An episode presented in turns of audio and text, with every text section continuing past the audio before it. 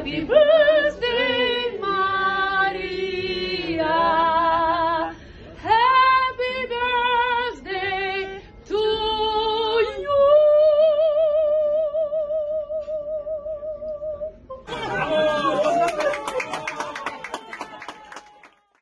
Zum 99. Geburtstag gab es ein Ständchen von Opernsängerin Anna Netrebko für die langjährige Festspielbesucherin Maria Hoffmann. Diesen Sommer feiert die Wahlsalzburgerin ihren 100. Geburtstag. Und zu diesem Anlass blicke ich gemeinsam mit ihr zurück auf die Höhepunkte dieser Zeit, die für sie besten Opern und besten Jedermänner und was sie sich zu diesem Geburtstag, ein Meilenstein, wie sie sagt, wünscht. Jeder Spiele. Der SN Festspiel Podcast.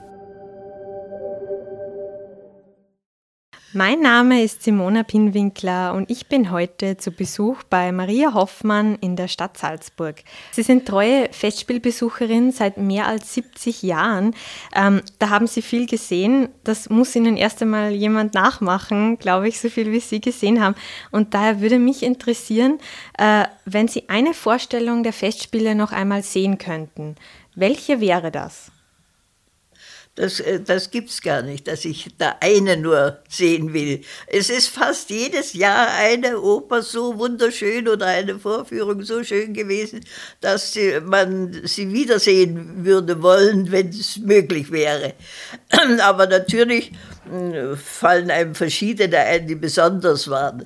Also zum Beispiel früher mal eine Hoffmanns Erzählungen mit dem Placido Domingo oder jetzt in der allerletzten Zeit die Gregorian äh, in den Opern vom Strauß. Äh, beide waren es äh, hervorragend und auch so gut inszeniert. Das ist auch dem Welser Möss sicher zu verdanken, der sich selber darum kümmert, wie die ganze Aufführung wird. In der Salome zum Beispiel meinen Sie, oder? Ja, ja. Mhm. ich habe sie beide gesehen. Und äh, dann war äh, sehr beeindruckend die äh, Aufführung vom Rosenkavalier zur Eröffnung des neuen Festspielhauses seinerzeit mit dem Rokoko.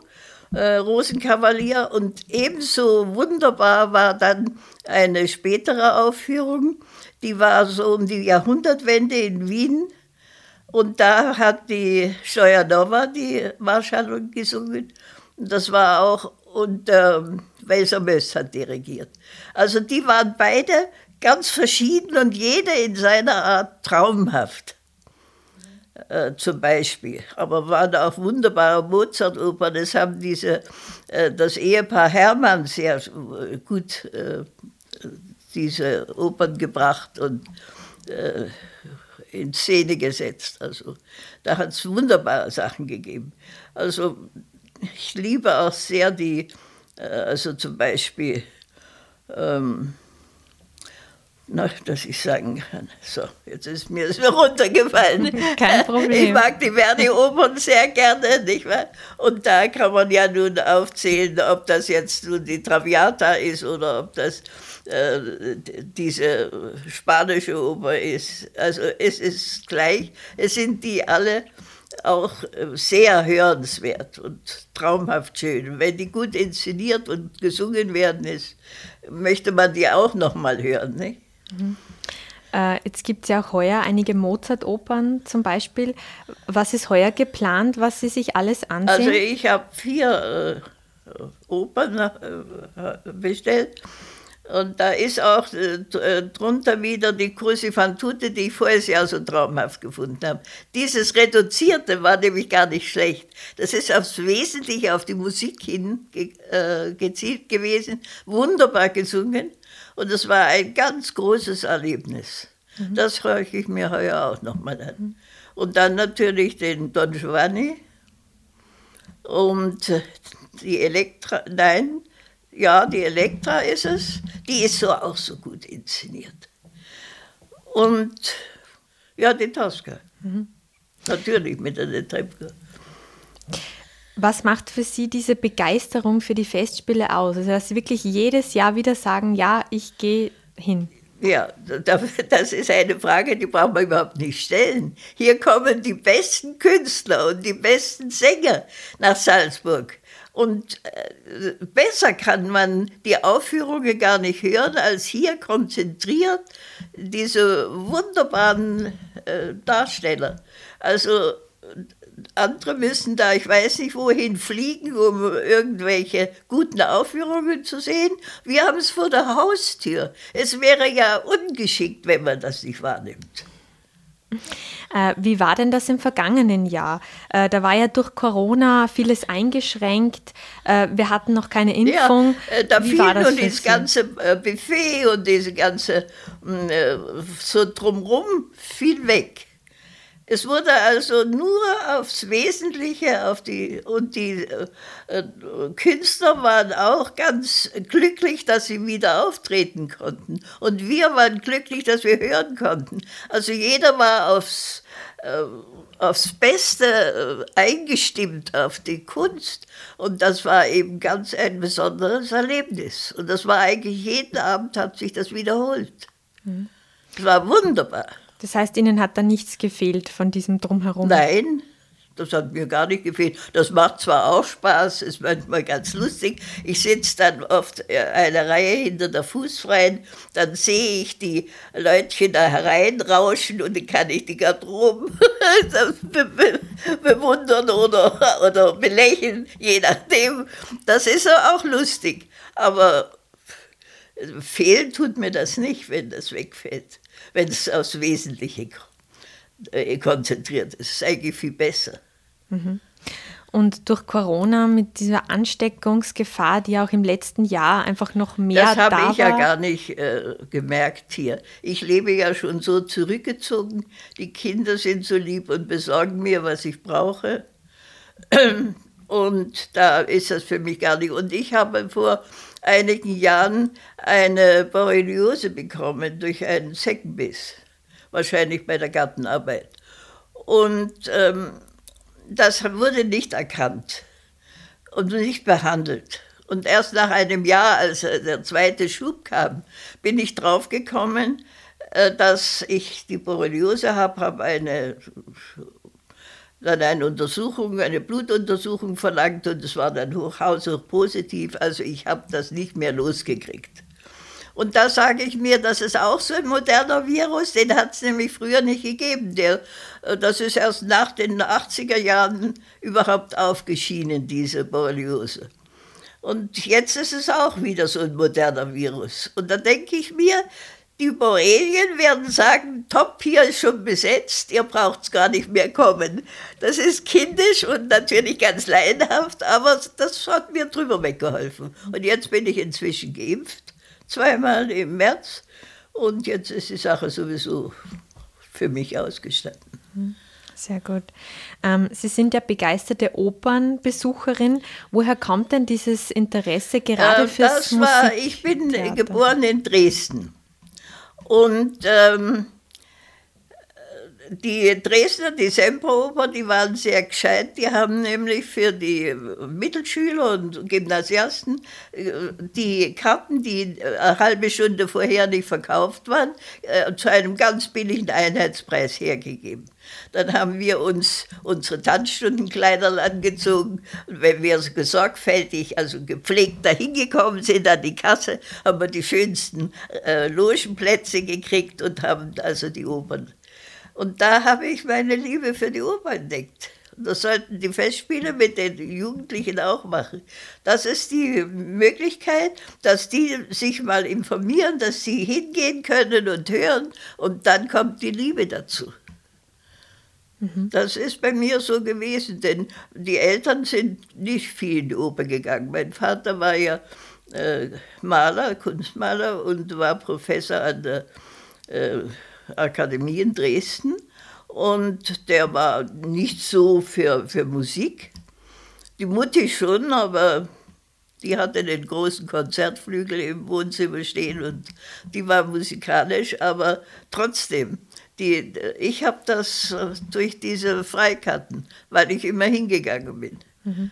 Sind Sie selber auch musikalisch? Spielen Sie? Nicht so wahnsinnig, nein. Nicht in, Ich äh, habe nie ein Instrument gelernt und nein, das ist bei mir eigentlich nicht. Ich bin, äh, äh ich konsumiere und genieße. Mhm.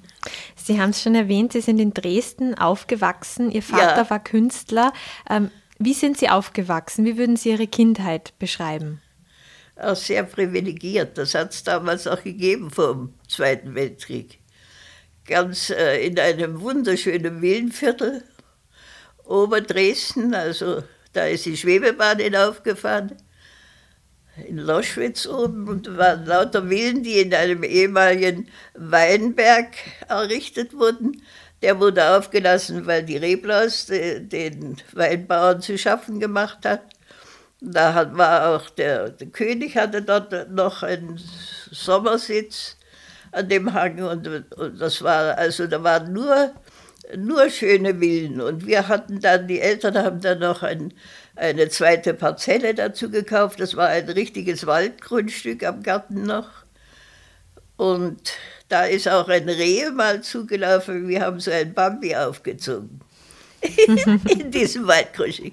Und dort bin ich halt aufgewachsen, sehr schön und sehr, sehr behütet, bis halt äh, Kriegsende. Da waren dann die Russen im Elternhaus und haben da sich entsprechend aufgeführt. Mhm.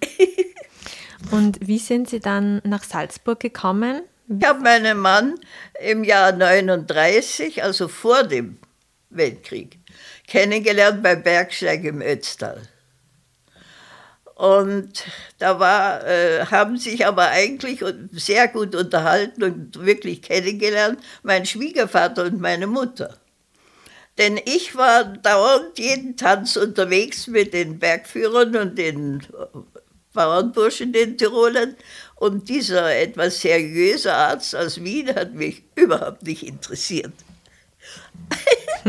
Aber die Eltern, die haben die Adressen ausgetauscht. Und da hat mein Mann sich gedacht, da war schon Krieg, war drei Jahre Krieg schon.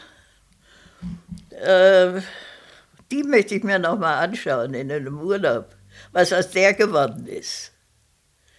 Und da hat er angefragt, er hat Urlaub und er fährt nach Wien und er kommt, also mein Mann war bei der Marine und er kommt äh, in Dresden vorbei und er würde uns gerne mich besuchen.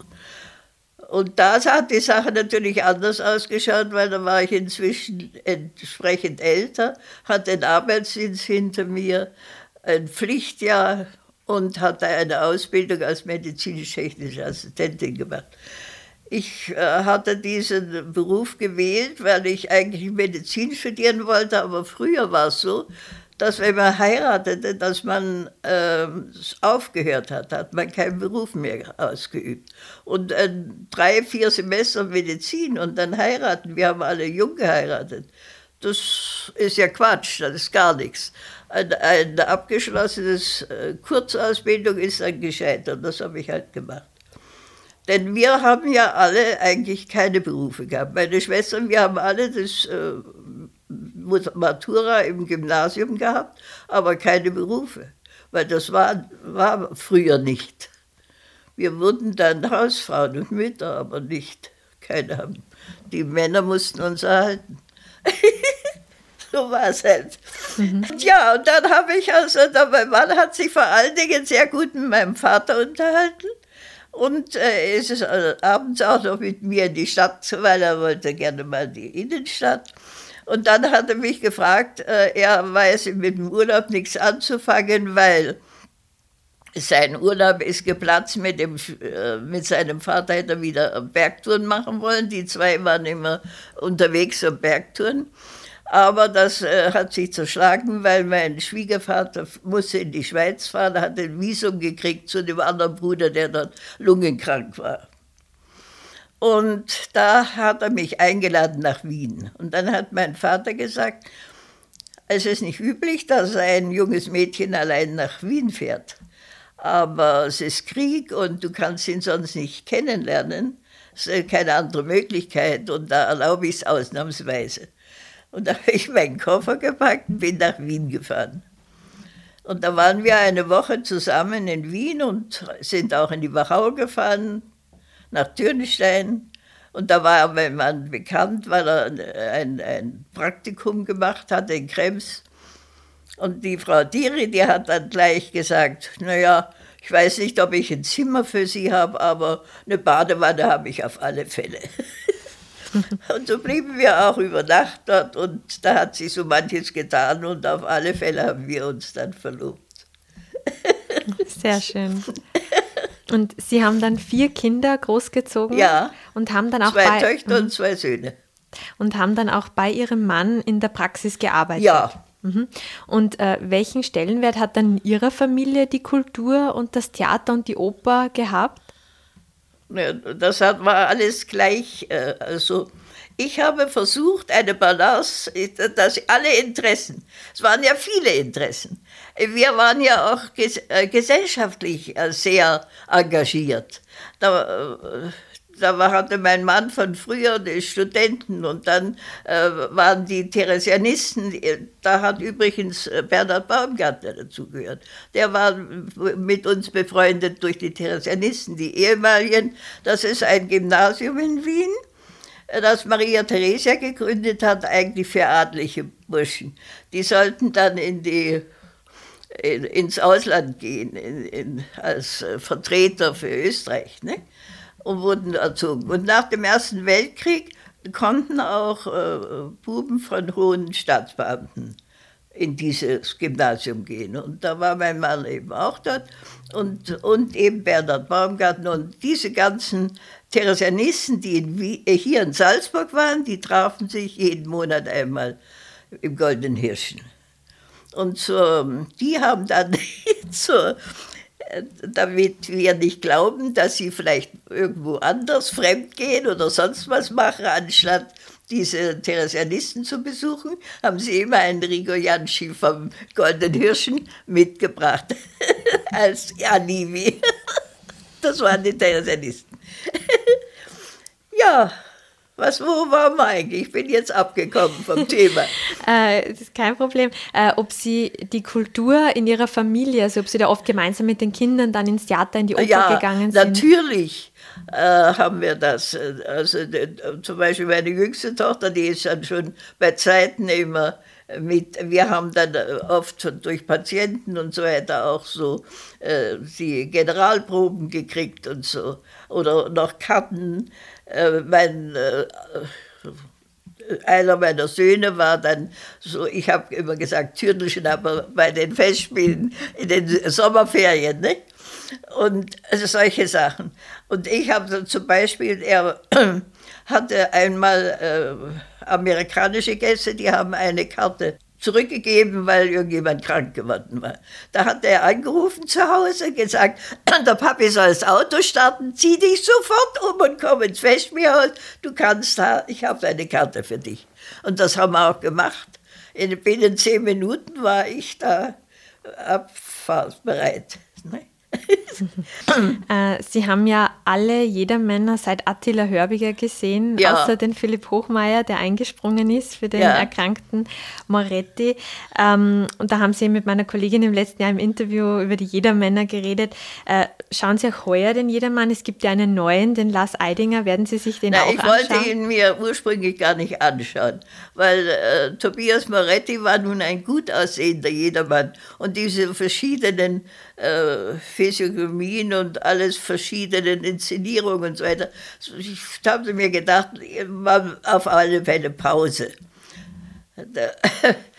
Aber ich habe jetzt eine Generalprobkarte gekriegt und da bin ich doch so neugierig, weil der ja sehr gelobt wird, dieser Schauspieler, dass ich mir das schon anschauen will. Und auch die ähm, Botschaft wird ja sicher sehr gut sein. Ich glaube, dass die bei, beiden sehr gut sind. Ich habe mich ja mehr an, der, an dem Regisseur gestoßen. Das, äh, ja, da hat mir eigentlich der Moretti leid getan dass er mit diesem Regisseur hat arbeiten müssen. Das war, ein, war eigentlich ein Pech für ihn. Er war ein sehr guter Jedermann und er hätte verdient, dass eine bessere Inszenierung mit ihm gewesen wäre. Heuer gibt es ja eine neue Inszenierung, also vielleicht Ja, es ja vielleicht, anders. aber bitte. Es ist mir jetzt schon mehr oder weniger gleichgültig. Und Sie haben da gesagt, dass Sie lieber diese historischen Inszenierungen mögen, gerade beim Jedermann. Ist das in der Oper auch so, also dass Sie lieber das nicht so gern mögen, wenn es in die Jetztzeit versetzt Also, wird? wenn man das alles immer in die Jetztzeit versetzt wird, finde ich einen großen Fehler. Ich will doch die Leute nicht im Straßenanzug sehen, die sehe ich auf der Straße. Das ist ja Quatsch. Ich äh, will eine, so ein bisschen ja, märchenhaft, äh, ein Kostüm und so weiter, eine, eine, Idee. Das ist doch viel schöner. Da, da bringt man mich ja um was. Äh, Eine Oper ist also Theater und Konzert in einem faktisch. Und jetzt ist es dann nur noch ein Konzert faktisch. Denn das Theater fällt weg. Da sind da lauter Alltagsleute, die da herumlaufen. Also äh, äh, besonders negativ war äh, die Medea. Die endete dann in einer Tankstelle. Es ist ja Wahnsinn überhaupt. Da hat dann der Text, man hat ja da oben immer den Text nochmal nachlesen können, der hat ja dann gar nicht gestimmt, auch, äh, auch ein, ein äh, Flughafen war. Das ist ja verrückt, so etwas. Also das ist schade. Man kann natürlich modern inszenieren. Manche äh, Regisseure können das und äh, auch ähm, äh, Dirigenten geben sich die Mühe, sich das äh, mit zu überlegen. Da ist zum Beispiel diese beiden, ähm, der Welser Mess mit den beiden Opern. Nicht? Elektra und die Salome? Salome, ja. Das ist nämlich auch bei mir eine Alterserscheinung. Nicht, dass ich es nicht wüsste. Ich kann es manchmal nicht sagen. Momentan ist das Wort nicht da, nicht greifbar. Das ist eine schreckliche Alterserscheinung. Dann manchmal zehn Minuten später, manchmal auch erst eine halbe Stunde später ist dann alles wieder da. Aber im Moment bin ich hilflos.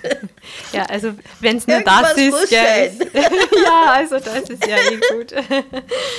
ähm, genau, äh, Sie haben vorher schon den Bernhard Baumgartner erwähnt, ein Ja. Gründungsmitglied der Salzburger Festspiele und ehemaliger Präsident auch der Festspiele.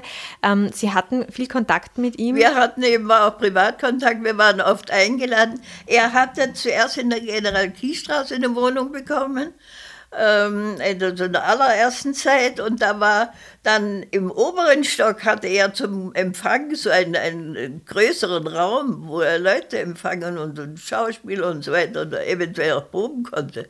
Und das hat er dann beibehalten. Er hat sich dann eine Villa im Pasch gebaut. Und da war dann im, im Erdgeschoss, haben sie gewohnt und im ersten Stock war äh, für Gesellschaft. Das hat er immer so beibehalten. Und, sie war natürlich auch sehr gewohnt, sehr nett.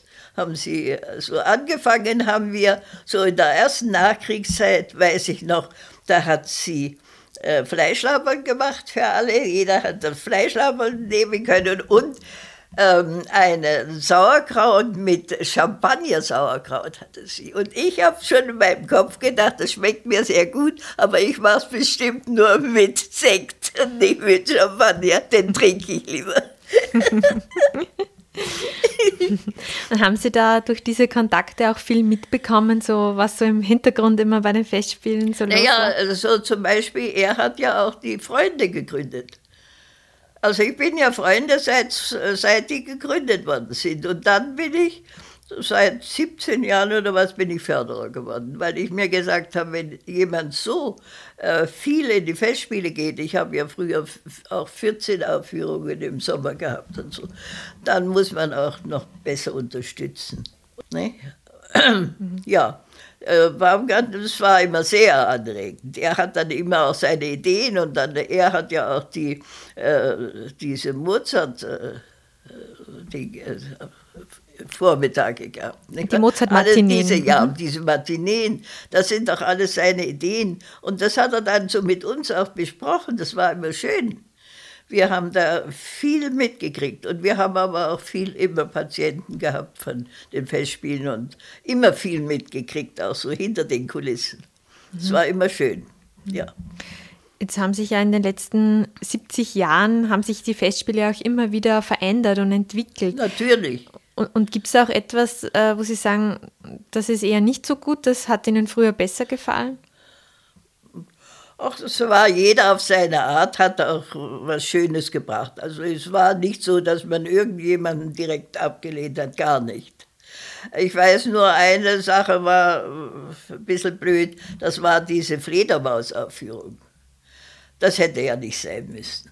Aber sonst, nein, ich habe das eigentlich immer alles positiv gefunden. Jeder hat so auf seine Art äh, irgendwie was reingebracht, was wieder. Wir haben doch auch herrliche ähm, Theaterstücke gehabt, ne?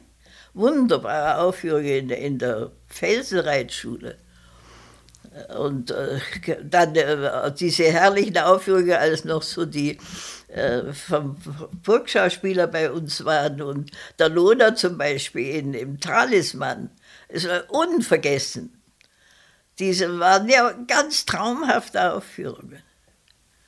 Also, ich bin früher viel in Sprechstücke gegangen, das hört sich auf, wenn man dann ähm, ich bin nicht schwerhörig im Punkt laut leise, sondern ich, wenn viele sprechen oder so, ich höre dann manche Buchstaben nicht. Ich, äh, man muss mit mir, also im kleinen Kreis kann ich mich gut unterhalten, aber im größeren Kreis sitze ich eigentlich nur da und verstehe fast nichts. Und das ist natürlich, dadurch gehe ich dann nicht mehr ins Theater. Das ist der Grund. Früher bin ich genauso viel ins Theater gegangen wie in die Oper. Ich habe es sehr gern gehabt. Wir haben sehr, sehr schöne Aufführungen gehabt. Mhm. Vier Wochen. Mhm. Jetzt ist es das letzte Jahr von Frau Helga Rabel-Stadler. Äh, was da glauben, bin ich traurig. Sind Sie traurig? Ja, da bin ich sehr traurig. Das war eine der besten Zeiten oder überhaupt die beste Zeit. Ich glaube fast die beste Zeit, die wir gehabt haben. Was ja. glauben Sie, wer, wer, folgt? Haben Sie äh, eine Idee, wer ihr folgen könnte? Nein, das, das, das habe ich keine Ahnung. Hätten Sie einen Wunsch? Oder wüssten Nein, Sie jemanden? gar nicht mehr. Ich weiß gar nicht mehr. Da bin ich ganz heraus aus dem. Da bin ich schon zu sehr zurückgezogen. Denn äh, Sie müssen immer denken, ich habe ja fast alle meine äh, Leutchen, mit denen ich gelebt habe, verloren. Die sind ja alle schon tot. Also das, da, da bin ich schon raus sozusagen aus dem Geschehen. Da bin ich nur noch eine Randerscheinung. Aber immer gerne gesehen, wie man sieht bei den Künstlern, die ihnen ein Ständchen singen. Ähm, Jetzt, ja, Ihr 100. Geburtstag steht kurz bevor. Wie werden Sie diesen feiern? Haben Sie da schon Pläne? Ja, wir sind am Vormittag in Maria Plein in der Kirche alle und am Abend sind wir im engsten Familienkreis mit den Kindern und machen ein festliches Essen und so. Was sonst so geplant ist, weiß ich nicht. nach der Kirche werden wir auch irgendwie zusammen sein. Und das ist es dann. Mhm.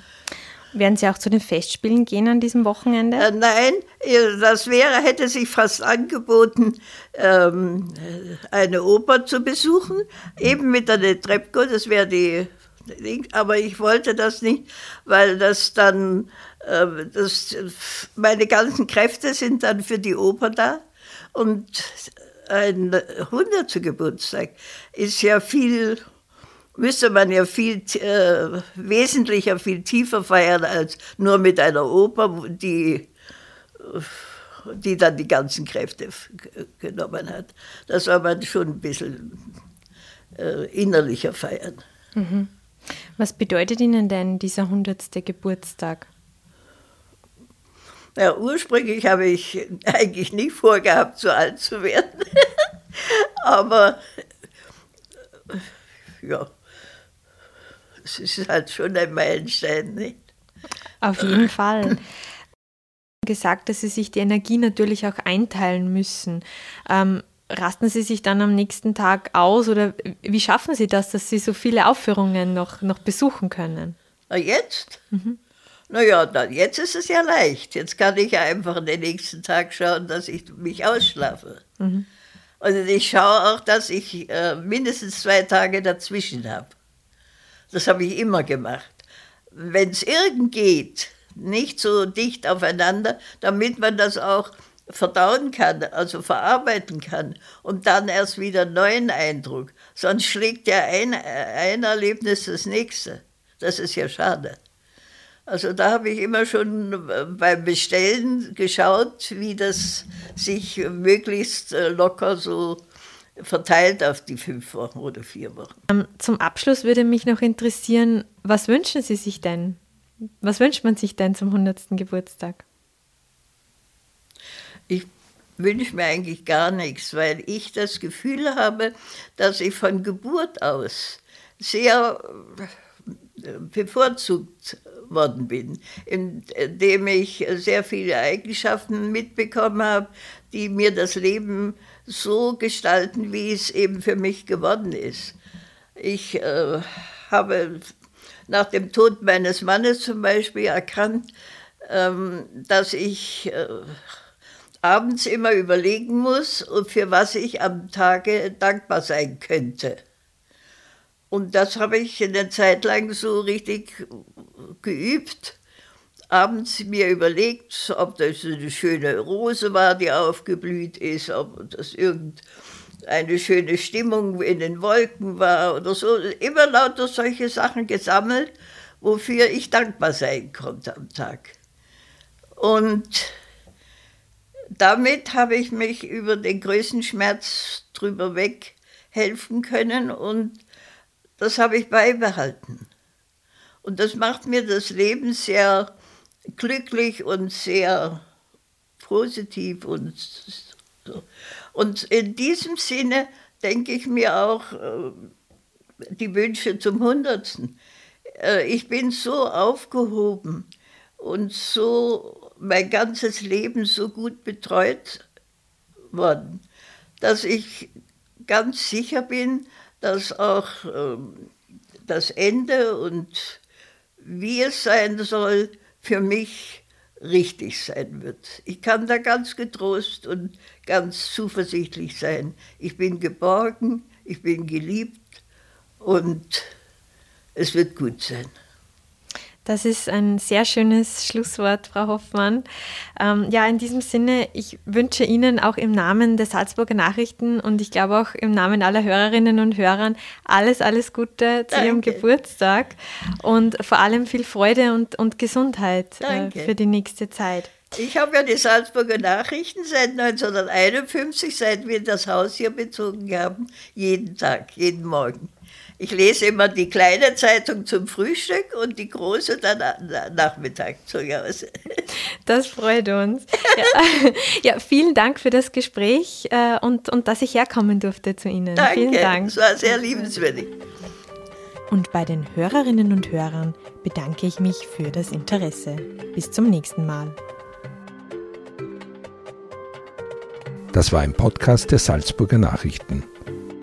Redaktion Simona Penwinkler und Bernhard Flier. Wenn Sie mehr wissen wollen, besuchen Sie uns im Internet auf www.sn.at.